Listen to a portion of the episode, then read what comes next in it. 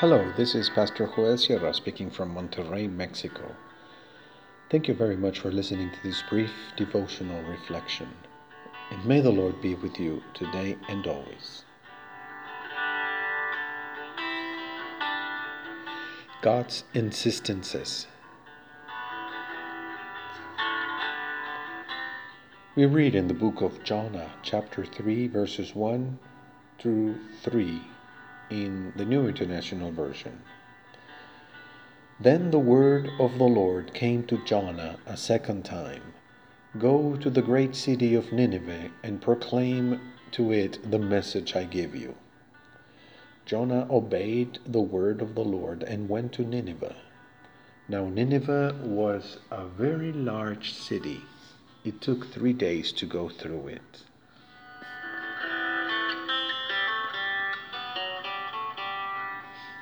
How can we hear what Jonah heard?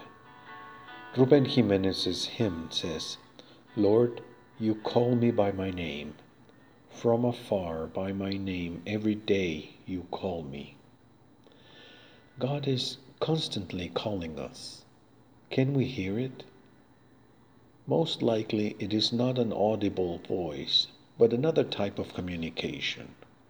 We can hear it perhaps in a letter from a friend who invites us to move forward in faith in the midst of this pandemic. We can hear it in the details of our circumstance, in the rhythms of life, in the love of those around us, and in the opportunities to share the grace that sustains us. We must know how to listen because the voice of God calls us to love and to serve.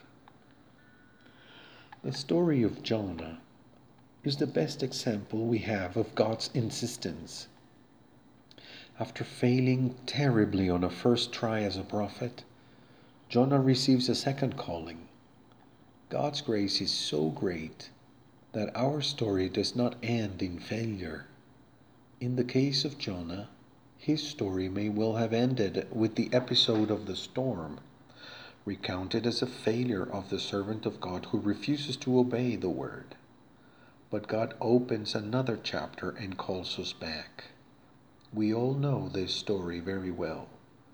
It is one of the most famous in the Bible, especially because of Jonah's resistance to God's word. Many of us identify with Jonah we don't really like being told what to do. If there is more than one brother or sister at home, and we have been asked to do something, we expect someone else to do it. In the case of Jonah, it was not a simple task. Perhaps we can minister in a comfortable, familiar, safe context at home. But Jonah was sent to an enemy and hostile people.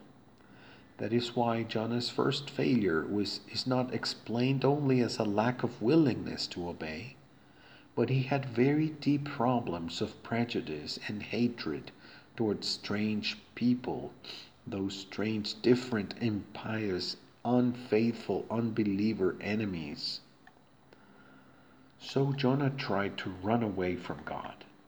But even though he tried a thousand times, he couldn't get rid of God's insistence. God loved Jonah, and God also loved Nineveh. That is the great lesson. God does love those people whom the servants of God cannot love. In all patience, God called Jonah a second time. God insists.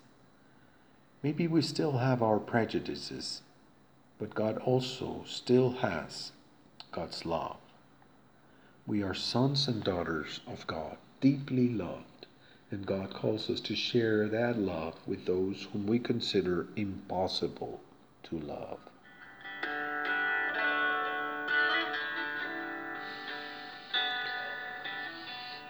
Why don't we pray?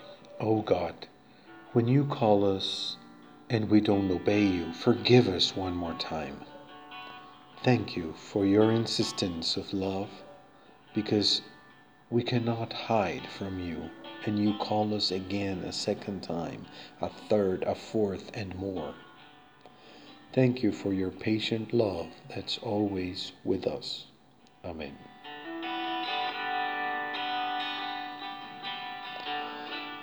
Let's get to know our calling more deeply. It is a gift from God to serve God's people in God's world. God knows us and calls us.